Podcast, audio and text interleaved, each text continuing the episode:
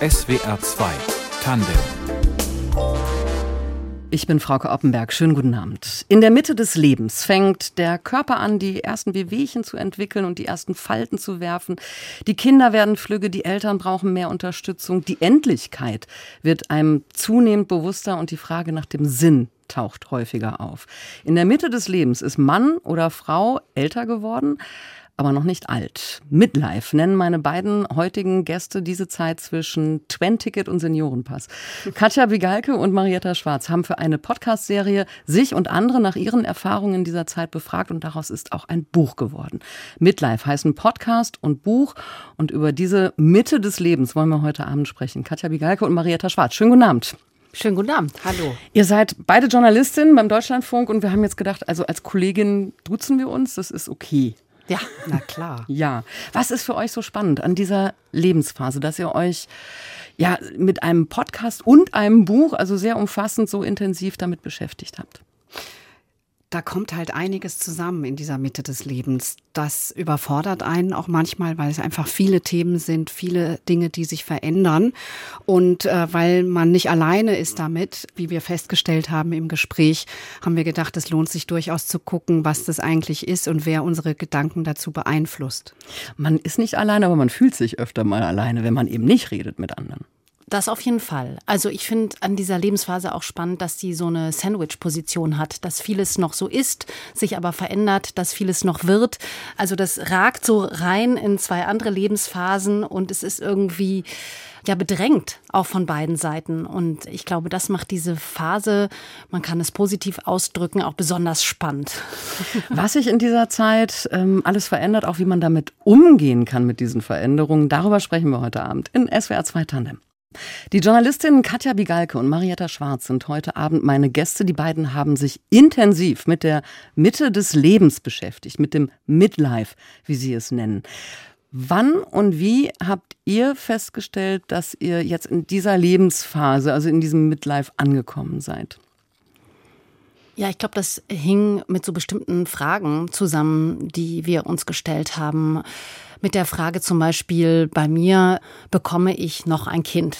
Ähm, da musste ich mir irgendwann tatsächlich Gedanken drüber machen, ob ich das nochmal angehe oder nicht. Und da war dann auch gleich diese Auseinandersetzung mit der Frage, dass das ja irgendwann dann nicht mehr gehen wird. Das hat mich traurig gemacht. Dann habe ich auch in anderen Zusammenhängen immer mal wieder mit diesem Thema zu tun gehabt. Ein Thema war sicherlich, ähm, dass meine Mutter einen Oberschenkelhalsbruch hatte und wir auf einmal vor der Frage standen, oh Gott, äh, was machen wir jetzt? Geht das so weiter? Können die beiden so noch ihre Sachen weiter in ihrem Haus machen? Mein Vater und meine Mutter, wie sie das immer getan haben? Müssen wir uns da ein bisschen kümmern oder nicht? Das waren so Fragen, die ich typisch für die Mitte des Lebens finde. Mhm. Wie war das bei dir, Marietta? Äh, ich glaube, bei mir war es tatsächlich so dieser Abgleich mit Jüngeren. Also es war tatsächlich so ein Film, wo ich zum ersten Mal gedacht habe, aha, zu den Älteren, die sich jetzt mit den Jüngeren anfreunden und doch merken, dass sie nicht mehr alles so richtig gut machen können, auf dem Rennrad fahren können, Hexenschuss bekommen und so weiter. Da konnte ich mich mit identifizieren. Wirklich so körperliche Veränderungen, dass man so ein bisschen unfitter wird. Dann habe ich eine große Lebenskrise gehabt, eine Trennung. Und in diesen Krisen ist es ja nun mal so, dass viele Sachen in Frage gestellt werden, über die man vielleicht ein Leben lang gar noch nicht so richtig nachgedacht hat und eben auch so ein Lebensentwurf ähm, ins Wanken kommt und man einfach überlegen muss, okay, wie stelle ich mir denn jetzt die zweite Hälfte des Lebens vor? Hm. Ihr gebt euer Alter nicht preis. Also ihr sagt nicht, wie alt ihr seid. Ich weiß es auch wirklich nicht. Äh, warum nicht? Ja, das ist eigentlich so ein Experiment. So, also wir haben die Mitte des Lebens ja eingegrenzt. Wir haben, um uns diesem Thema nähern zu können, gesagt, die findet irgendwo so zwischen 35 äh, und 55 statt. Das nehmen wir nicht so ernst. Das kann auch ein bisschen früher einsetzen oder ein bisschen später. Ich fand Aber 35 sehr früh. Ja, aber das hängt halt damit zusammen, dass die Mitte des Lebens durchschnittlich äh, bei 40,6 ist, wenn man das komplette Lebensalter mhm. sich anschaut. Und dann haben wir die Mitte genommen. Und da das ja abweicht bei manchen, manche werden jünger sterben, manche sterben älter. Und von daher haben wir gesagt, ziehen wir da ein bisschen was ab. Und so bestimmte Fragen, die wir ja als typisch erachtet haben, stellen sich viele Menschen tatsächlich auch schon mit 35. Deswegen haben okay. wir das ein bisschen nach vorne gezogen. Warum wir nicht über unser Alter sprechen, ist, dass wir das Gefühl haben, dass mit dem Alter immer eine bestimmte Vorstellung verbunden ist bei vielen Leuten, dass so Schubladen aufgehen ja. und dass, wenn man das Alter nennt, häufig so etwas gesagt wird, du siehst aber ja gar nicht so aus, zum Beispiel. Oder andere Leute denken vielleicht, oh mein Gott, ist die aber alt.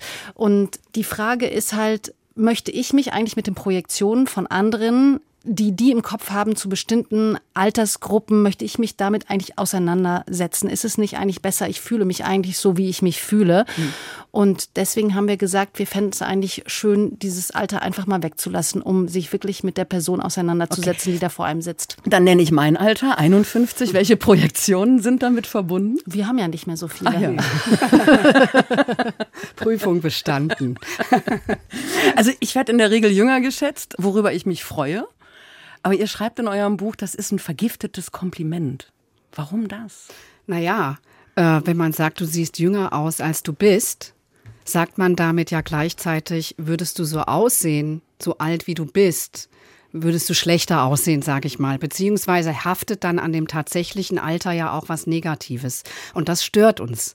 Man kann natürlich umgekehrt auch sagen, dann muss ich damit in die Offensive gehen. Es ist auch ein Weg. Wir hatten kürzlich ein Gespräch mit einer Bekannten, die hat gesagt, ich bin 50 geworden und ich erzähle jetzt all meinen Freunden, ich bin ein halbes Jahrhundert alt und ich fühle mich sauwohl damit.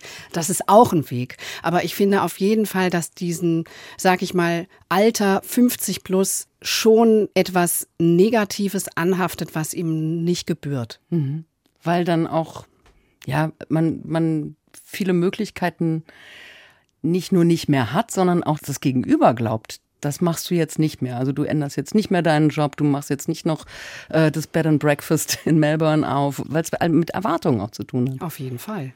Das würde ich auch so sagen, mhm. ja. Es hat mit Erwartungen zu tun. Und das erste ist natürlich immer dieses vergiftete Kompliment, das vor allen Dingen dann vergiftet ist, wenn es eben nicht kommt, weil man sich dann auch fragt, aha, was denkt die oder der andere jetzt gerade? Und ich finde, dass das sehr frei macht, sich unabhängig zu machen von diesen Zahlen und sich ja. nicht zu überlegen, was kann ich in einem bestimmten Alter noch tun, was sollte ich in einem bestimmten Alter noch tun, was darf ich mir in einem bestimmten Alter noch erlauben, sondern da einfach so ein bisschen freier zu denken, ist, glaube ich, eine große Stütze in den mittleren Jahren und wahrscheinlich auch darüber hinaus und auch darunter, würde ich denken. Mhm.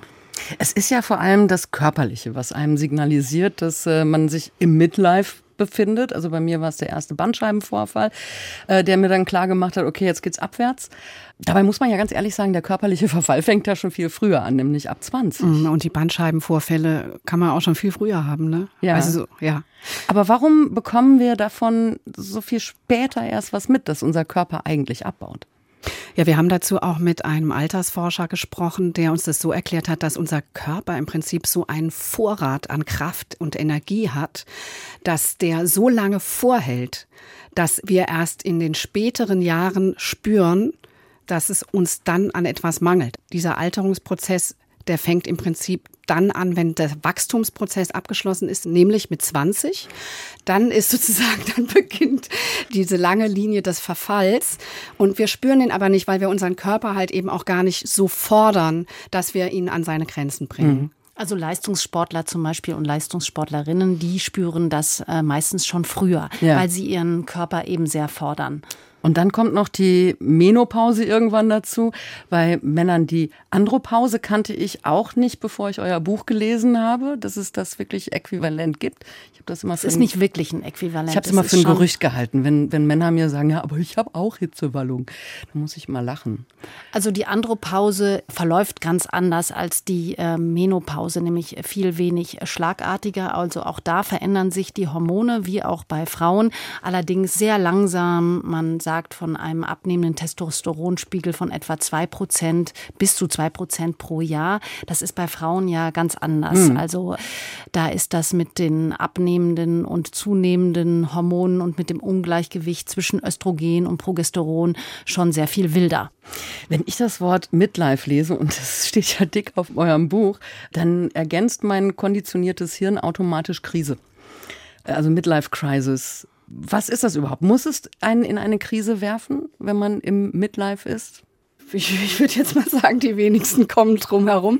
Wir haben dieses Wort Krise vermieden in dem Buch. Also ich komme, glaube ich, vielleicht eine Handvoll mal Ich weiß gar nicht, vor. wie wir es verwendet haben. Selten. Es war jetzt nicht so unser Thema, aber also ich kann es auch nur von mir selbst sagen. Die Krise bleibt nicht aus. Aber alle unsere Kapitel sind ja tatsächlich Kapitel, die sich, wenn man Krise jetzt nicht unbedingt nur negativ äh, bewertet, sondern tatsächlich als so einen Wendepunkt ansieht, dann zieht sich dieses Thema natürlich schon durch unser Buch. Also wenn wir uns zum Beispiel mit dem Thema Trennung beschäftigen. Durchschnittsalter der Scheidung in Deutschland liegt bei 45 Jahren. Andere Daten gibt's halt normalerweise eben nicht.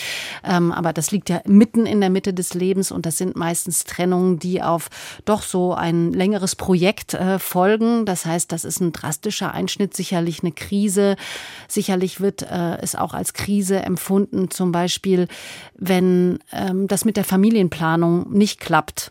Und das irgendwann zu Ende ist, ähm, empfinden das sicherlich äh, viele als Krise. Es ist sicherlich eine Krise, auch wenn geliebte Menschen krank werden. Das passiert äh, in der Mitte des Lebens sicherlich auch häufiger, als wenn man in den Zwanzigern ist. Das heißt, da gibt es genügend ähm, Krisenmomente, auf die dann manchmal auch eine drastische Veränderung folgt. Was dieses Midlife noch so alles mit sich bringt an Krisenveränderungen, vielleicht auch an Chancen. Darüber sprechen wir gleich weiter in SWR 2 Tandem. Also, äh, ich gehe wahnsinnig gerne tanzen und zu elektronischer Musik. Das ist manchmal ein bisschen schwierig, finde ich, so einen Song einfach so reinzuwerfen, weil der sich oft so aufbaut und in so einem DJ-Set so einem Flow ist. Deswegen habe ich gedacht, es muss ein Song sein, der auf eine andere Art zum Tanzen animiert, den man aber gut im Radio spielen kann. Und äh, da sind wir gleich bei so einem Thema. Zum Katja Beispiel ist auch overpowered. Nein, das hat gar nicht so viel mit dem Titel zu tun, sondern eher mit der Frage zum Beispiel, Beispiel geht man in der Mitte des Lebens eigentlich noch äh, in Techno-Clubs?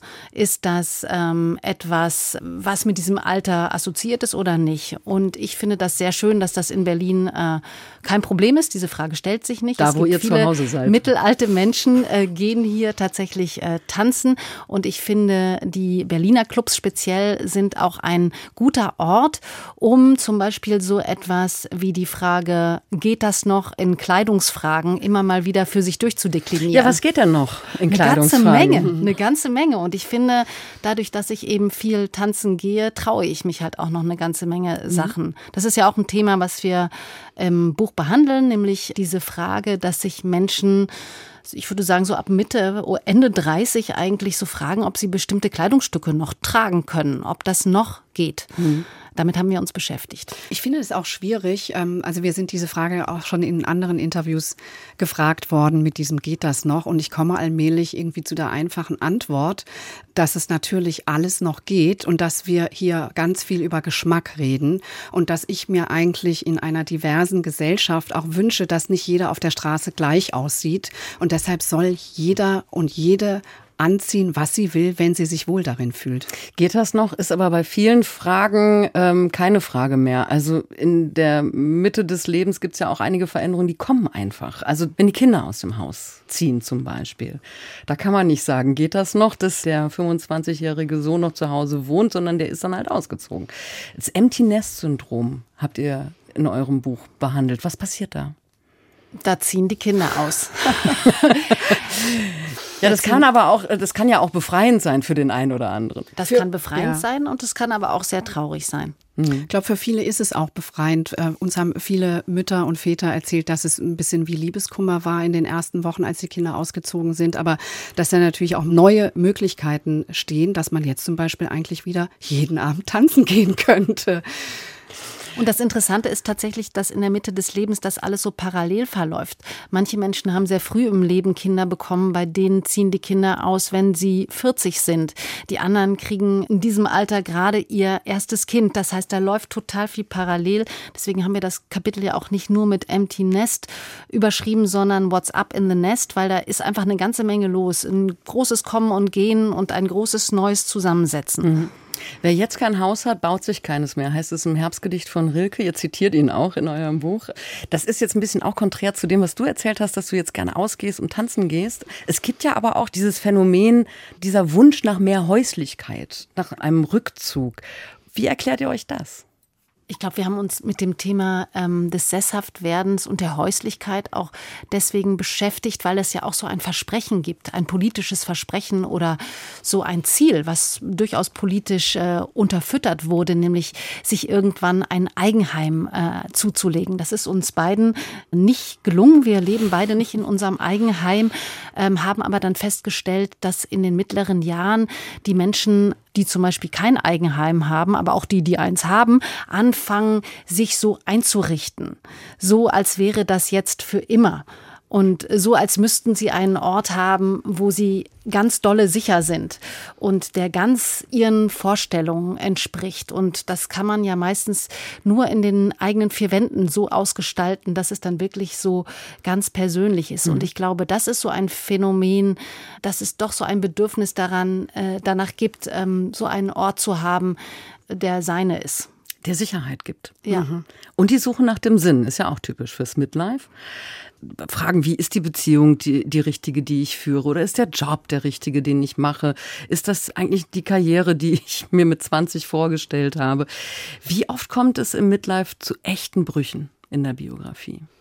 Da liegen uns jetzt statistisch bei dieser generellen Frage keine Zahlen vor. Also ich kenne eigentlich kaum jemanden, Aber der, aus eurer Erfahrung, der bruchlos durch so ein Leben geht wir haben natürlich über verschiedene Formen von Brüchen gesprochen. Ne? Also die Trennung habe ich schon erwähnt, Durchschnittsalter 45. Die ist äh, häufig ein Bruch. Die muss natürlich jetzt nicht immer mit 45 stattfinden, aber ich kenne schon viele Menschen äh, in dieser Altersgruppe zwischen 35 und 55, die eine sehr schmerzhafte Trennung haben manchmal mit einem gemeinsamen Haushalt, manchmal mit gemeinsamen Kindern, äh, manchmal mit einer ganz langen gemeinsamen Geschichte. Und das ist natürlich ein Bruch. Ein Bruch ist es auch, wenn in dieser Phase ein Elternteil stirbt.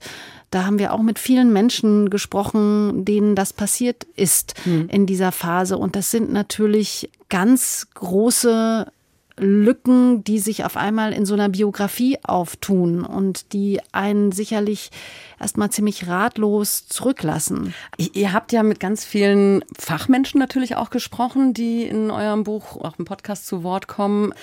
Aber eben die erwähnten Freundinnen und Freunde, äh, Kolleginnen und Kollegen, wollten die eigentlich immer so bereitwillig mit euch darüber reden oder seid ihr die beiden, die, wenn ihr um die Ecke biegt, alle schon Reis ausnehmen und sagen, nee, ich will jetzt gar nicht mehr wieder über mein Midlife reden. Also äh, das war ganz unterschiedlich. Ich würde sagen, es gibt Themen, bei denen haben sich einige schwer getan. Sexualität, ähm, Geld ist auch ein sehr tabubehaftetes Thema. Auch kann ich mich erinnern, dass ein Freund von mir mal während unserer Podcast-Produktion auf mich zukam und sagte, hey, das Midlife-Thema Nummer eins habt ihr ja noch gar nicht behandelt, nämlich der Job. Und als ich ihn dann gefragt habe, ob er mir was zu seiner Jobsituation erzählen will, hat er sich zurückgezogen. ja, also so, wenn es dann so darum geht, bin ich zufrieden mit der Stelle, an der ich gerade bin oder was hindert mich am Weiterkommen oder am Abbiegen oder so. Das, klar, da will nicht jeder mit an die Öffentlichkeit. Manche haben auch ihren Namen dann nicht gesagt, dann haben wir das anonymisiert. Mhm. Ich habe aber das tatsächlich geschafft, sogar eine Freundin zu interviewen, die normalerweise prinzipiell immer sagt, ich gebe Radiokolleginnen keine Interviews. Und das hat sie gemacht. Also es haben schon viele Leute uns sehr persönliche Dinge erzählt. Mhm. Manchmal wollten sie, dass wir nicht ihren Klarnamen nennen. Das betraf vor allen Dingen auch Geschichten, bei denen dann auch andere mit involviert waren, Kinder, ähm, Ex- Partner und Partnerinnen. Also da haben wir versucht, natürlich die Anonymität dann auch zu wahren. Aber ich finde schon, dass die sehr offen mhm. mit uns geredet haben. Und ich habe auch das Feedback bekommen, dass sich viele ganz doll darüber gefreut haben, dass ihre Geschichten erzählt mhm. wurden und dass sie in so einem Kontext auch erzählt wurden. Ja, weil sie ihnen das Gefühl gegeben haben, ich bin mit meinen Geschichten gar nicht so mhm. alleine. Und da gibt es auch andere Varianten und andere gehen anders damit um. Das habe ich total oft gehört, dass denen das auch total gut getan hat. Sie hören SWR 2 Tandem heute mit den beiden Journalistinnen Marietta Schwarz und Katja Bigalke, die sich in ihrem Podcast und dem dazugehörigen Buch über das Midlife, über die Mitte des Lebens Gedanken machen. Wie habt ihr beide euch eigentlich kennengelernt? Also ihr seid Kolleginnen, aber ihr seid ja auch Freundinnen mhm. geworden über dieses Kolleginnensein hinaus. Ja, das haben wir gelernt in der Auseinandersetzung mit dem Thema Freundschaft, mit dem wir uns ja auch beschäftigen in dem Buch, haben wir gelernt, dass Marietta und ich so etwas wie Banknachbarinnen sind. Übrigens die geläufigste Form, offensichtlich äh, Freundschaften zu schließen, äh, dass man zufällig bei irgendeiner Tätigkeit mit anderen Menschen zusammengesetzt wird und bei diesem Zusammensetzen irgendwann merkt, man mag sich und man will öfter mal etwas miteinander tun. Das ist häufig der Ausgangspunkt für Freundschaften, auch unserer Freundschaft. Wir haben zusammen im freien Mitarbeiterinnenzimmer hier immer gesessen im Deutschlandfunk und mochten uns am Anfang allerdings nicht so gerne. Wir mhm. saßen da aber so lange ja, beieinander. Ich glaube, hat zehn Jahre gedauert. Oder acht. Dass wir dann irgendwann dachten, an der ist doch etwas dran. Und äh, dann seid ihr zusammen Kaffee trinken gegangen oder mal ein Bier trinken gegangen oder wie hat sich das dann weiterentwickelt? Ja, ich glaube, wir waren dann irgendwann mal zusammen aus. Ja, und da haben wir uns schon. das dann auch gebeichtet, gleich, relativ schnell. Meinst du, dass wir das gleich gemacht haben? Ich glaube, ziemlich schnell, ja, weil es ja doch sehr lange gedauert hat. ihr feiert ja in eurem Buch Midlife auch die Freundschaft in einem ganz eigenen Kapitel. Warum bekommt äh, diese Freundschaft oder Freundschaften äh, wenn sie denn gut und fest sind, mit fortgeschrittenem Alter nochmal anderen Wert. Ich finde ja, Freundschaft hat fast schon so etwas von einem Wunder, wenn man sich überlegt, dass Menschen so unterschiedlich sind und sich ein Leben lang verändern und dass die sich dann aber doch als Freunde in diesen Veränderungsphasen begleiten. Also da würde ich erst mal sagen, es ist ein großes Wunder, dass Freundschaften überhaupt über Jahrzehnte bestehen. Manche gehen auch in die Brüche, aber diese Form der Kontinuität erschien uns und das bestätigen auch Soziologen und Soziologinnen. Diese Kontinuität ist etwas, was in einer Welt, in der viele vieles auch eben, wie wir schon gesagt haben, in die Brüche geht und auch Beziehungen, Liebesbeziehungen in die Brüche gehen, hat das eben einen Wert, etwas, was uns Halt gibt. Vielleicht ist es eine der wenigen Dinge im Leben, die uns überhaupt so kontinuierlich Halt geben. Und deshalb haben wir gedacht, das ist besonders wichtig. Ist eine Freundschaft beständiger als eine Liebesbeziehung ähm, oder auch vielleicht wichtiger mit fortgeschrittenem Alter? So wird das auf jeden Fall in der Wissenschaft betrachtet, ja, dass die Freundschaften häufig länger halten als die Beziehungen. Man mutet der Freundschaft halt auch nicht so viel zu. Ja, also Freundschaften sind ja dann eine relativ unkomplizierte Sache, solange man nicht so große Erwartungen an das Gegenüber stellt. Also das ist so ein bisschen vielleicht der Trick mit der Freundschaft. In dem Moment, wo ich etwas erwarte und diese Erwartung wird nicht erfüllt, dann wird es problematisch, dann kommen wir an Probleme. Und ähm, Freundinnen und Freunde lassen wir meistens mit diesen Erwartungen mehr in Ruhe, als wir das mit unseren Liebesbeziehungen mhm. tun. Ihr seid beide für den Deutschlandfunk als Journalistin tätig. Ihr lebt in Berlin, beide in einem ähnlichen Milieu, habt äh, beide einen guten Job. Du hast Kinder, Katja, du nicht. Aber ansonsten seid ihr ja im Surrounding ziemlich mhm. ähnlich. Wie repräsentativ ist euer Blick auf die Mitte des Lebens? Das ist eine sehr gute Frage. Ja. Ja, also wir berichten, würde ich schon sagen, natürlich aus einer gewissen Bubble heraus. Also sicherlich eine privilegierte Bubble, kann man schon sagen. Ähm, du hast es ja schon beschrieben. Und ich glaube, dass wir uns mit so vielen Fragen, die die Mitte des Lebens betreffen, überhaupt beschäftigt haben, hat sicherlich auch eben mit dieser Privilegiertheit zu tun. Äh, weil wenn das Leben von starken existenziellen Sorgen geprägt ist, dann spielen bestimmte Fragen äh, keine Rolle. Sicherlich spielen aber bestimmte Fragen, die wir uns gestellt haben, da auch hinein. Also ähm, Trennungen sind, glaube ich, ganz unabhängig davon, äh, wie man situiert ist ein Phänomen, das passieren kann. Äh, natürlich hilft das mehr, wenn man ökonomisch besser abgesichert ist, zum Beispiel, wenn man sich trennt. Ja, ähm, so etwas wie äh, kranke Eltern oder älter werdende Eltern oder oder allgemein Verluste betreffen natürlich alle Menschen. Ich glaube, da kann man gut andocken. Es gibt aber bestimmt Kapitel, wie zum Beispiel das über das Sesshaftwerden, äh, das nicht besonders repräsentativ repräsentativ ist. Die Sehnsucht danach allerdings sicherlich schon.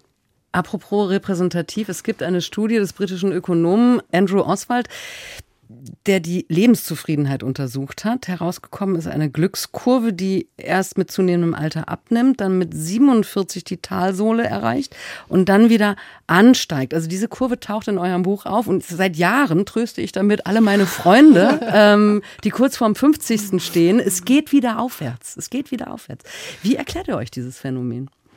Ja, über dieses Phänomen haben ja schon sehr, sehr, sehr viele Psychologen und Psychologinnen nachgedacht, wie das kommt, dass man eigentlich mit zunehmendem Alter, also wir haben ja darüber gesprochen, dass äh, der körperliche Verfall äh, fortschreitet und dass man vielleicht alleine ist und sich mit dem Tod mehr und mehr ähm, beschäftigt, dass trotzdem das Glücksgefühl dann doch wieder zunimmt, was auch als Paradox beschrieben wird. Ich denke, es hat damit zu tun, dass man sich vielleicht abfindet, also und zwar im positiven Sinne mit dem, was möglich ist und mit dem, was nicht möglich ist. Hm.